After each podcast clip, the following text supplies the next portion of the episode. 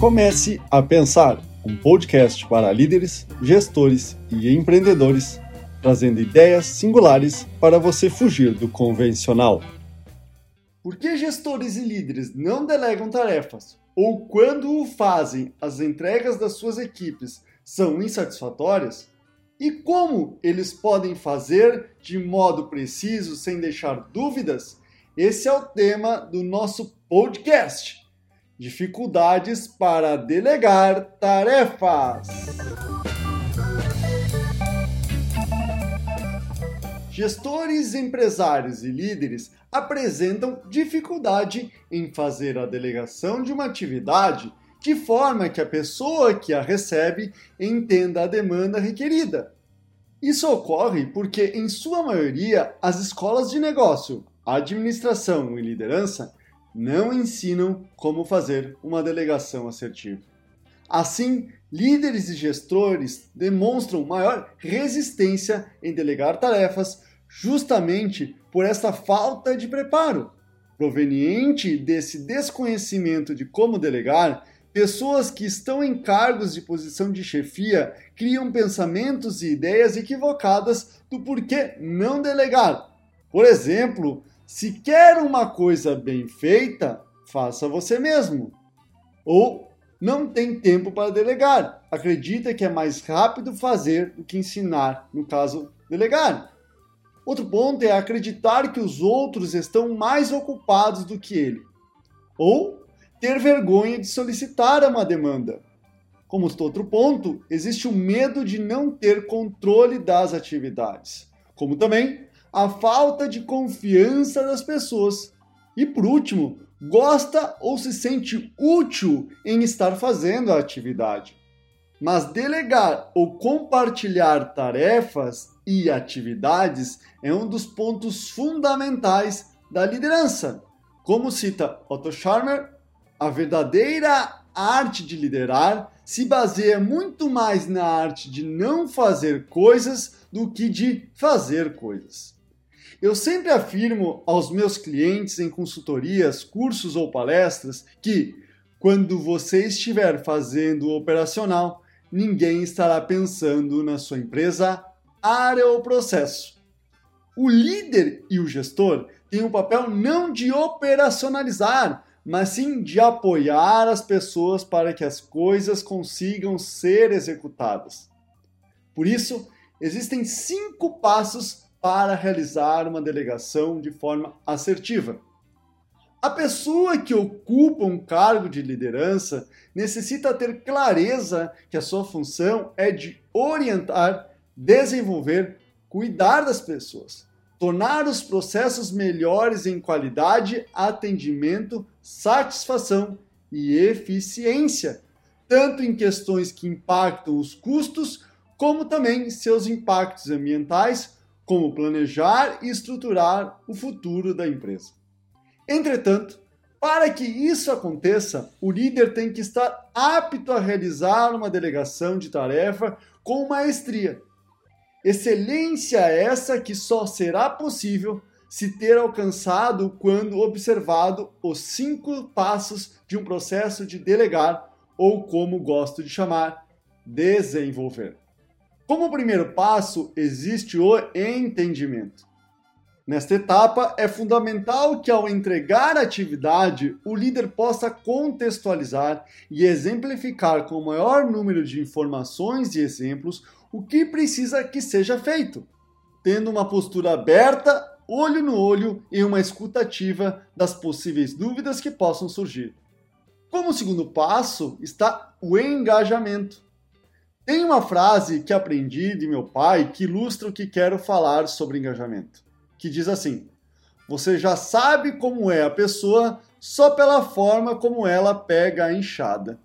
O que quero dizer é que você, ao estar olhando a pessoa para o qual você está delegando uma tarefa, você observará o nível de interesse a partir da postura corporal e, ao pedir o que ela entendeu, qual o seu nível de energia e entusiasmo na sua fala.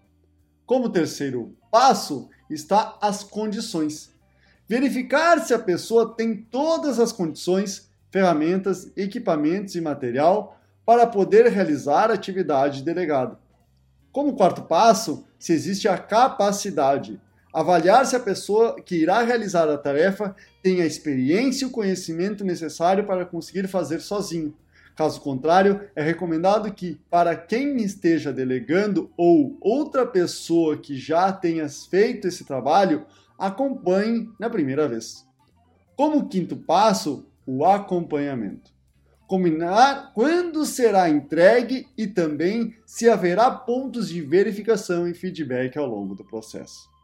Por isso, ao ponto que a gente consiga fazer esses cinco passos, a delegação será mais assertiva e mais compreendida por quem a recebe.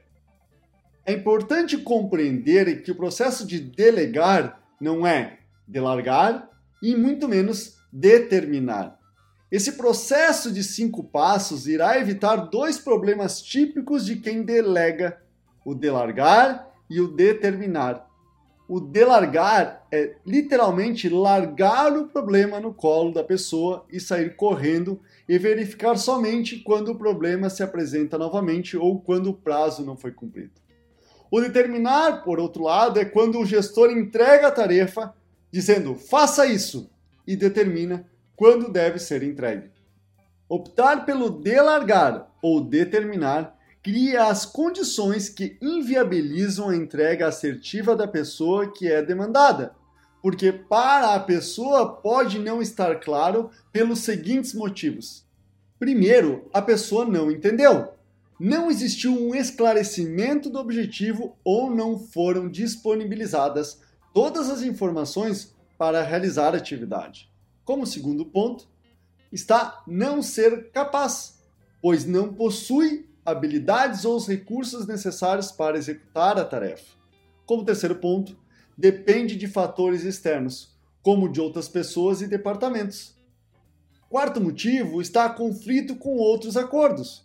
Quando foi solicitado, por exemplo, para a pessoa não fazer mais horas extras, mas para a pessoa entregar no prazo, ela precisa fazer horas extras. Como quinto e último motivo, vai contra o que ela acredita. Por exemplo, você pediu para a pessoa vir ao sábado para trabalhar e a religião dela não permite que ela trabalhe aos sábados.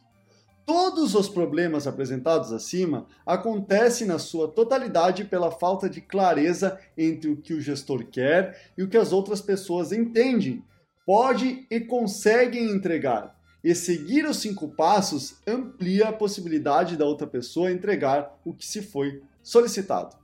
Contudo, um ponto que gestores e líderes falham na hora de delegar é não deixar claro os impactos e consequências de se fazer o que foi combinado, fazer de qualquer jeito ou deixar de fazer. Ao contextualizar todas as possibilidades, você estará ampliando o entendimento e o engajamento de quem fará a tarefa. Existe uma ressalva do que não deve ser delegado. Existem algumas funções e papéis de um gestor, líder ou empresário que não se devem, não serão possíveis de delegar ou não é recomendado como responsabilidades, conhecimento e relacionamento. Responsabilidade envolve dois aspectos: legais e contratuais e também indicadores e projetos. Tudo que está em seu nome você pode e até deve terceirizar ou delegar para alguém que faça.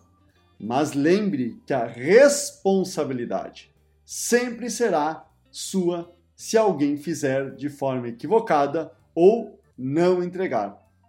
Segundo ponto, o conhecimento.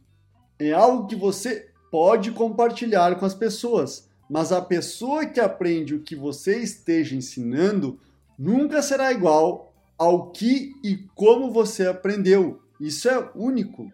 E o ponto do relacionamento é a relação de confiança entre você e as pessoas do seu ciclo de convivência, tanto pessoal quanto profissional.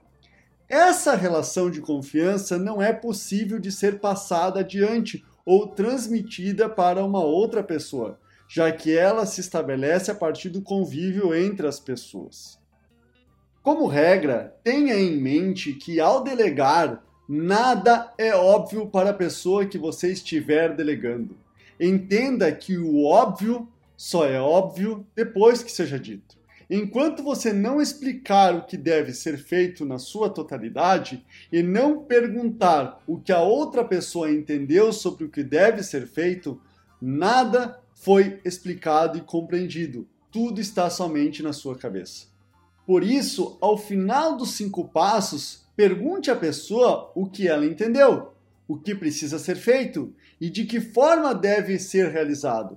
E não com uma pergunta simples você entendeu, porque a resposta a essa pergunta sempre será sim. Quando conseguimos delegar as atividades disponibilizando todas as informações necessárias para realizar a tarefa, o quão determinada está a pessoa em fazer, verificando se existem todos os recursos se ela se sente apta a realizar e combinando quando deve ser entregue, as chances de uma pessoa não entregar o que foi solicitado tende a zero. Além de aumentar a assertividade das entregas e atividades delegadas, ao realizar o processo de delegação, você estará também desenvolvendo as pessoas e aumentando o nível de maturidade, envolvimento e engajamento da sua equipe. Este é o podcast Comece a Pensar, construindo engajamento entre pessoas e empresas. Agradeço a sua audiência e até o próximo. Thank you.